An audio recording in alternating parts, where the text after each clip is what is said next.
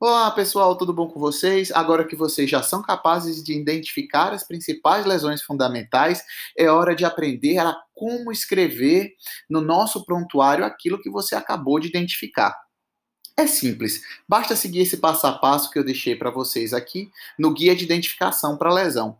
Lá você vai aprender que você sempre deve colocar no papel não só a lesão fundamental que você está vendo, mas também uma descrição apurada da sua forma, da sua localização, dos seus limites, da cor que essa lesão apresenta, do tamanho, qual tipo de base, da sua consistência também. Qual tipo de superfície, qual contorno, se ela apresenta uma borda elevada ou uma borda para dentro, qual o número? Então perceba que não adianta eu dizer que eu estou enxergando, por exemplo, um nódulo né, na região de palato. Eu preciso dizer como é esse nódulo, por exemplo. Vamos lá? Qual a forma poderia ser esse nódulo?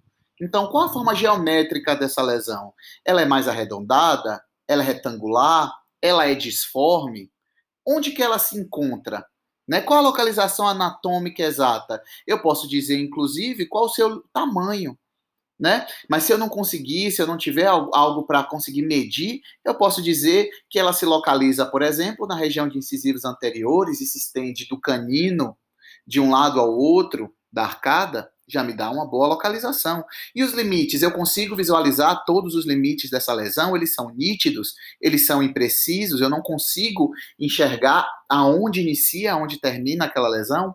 E qual a cor? É mais arroxeada, a gente vê na nossa aula que lesões púrpuras, lesões arroxeadas, tendem a ser lesões com envolvimento vascular. Então é importante que a gente coloque tudo isso, né? Descreva adequadamente o tamanho, se ela tem uma base céssio, se ela tem uma base pediculada, se durante a palpação a gente sentiu que ela tinha uma consistência mais mole, mais borrachoide, mais fibrosa ou não, ou mesmo até dura. Lesões duras, já a gente já consegue pensar numa lesão onde tem envolvimento ósseo, uma lesão mais amolecida, a gente já pode pensar no tipo de conteúdo que tem dentro dessa lesão. Então tudo isso é informação que é preciso ter. E essa superfície, ela é totalmente lisa ou ela é mais rugosa?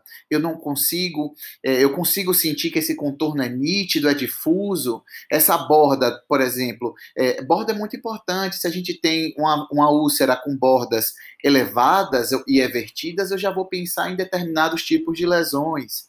Essa lesão ela é única, né? Como por exemplo um nódulo ou ela é uma placa extensa de várias lesões, no caso, lesões múltiplas, como nós conversamos sobre as placas papulosas. Então é isso aí. Eu quero que vocês agora pratiquem. Eu já coloquei aqui no nosso guia de identificação para lesões vários exemplos de lesões comuns que a gente pode encontrar na prática clínica e já coloquei aqui uma descrição, né, um exemplo de descrição da forma como você poderia descrever essa lesão. Vamos praticar um pouco? Thank you.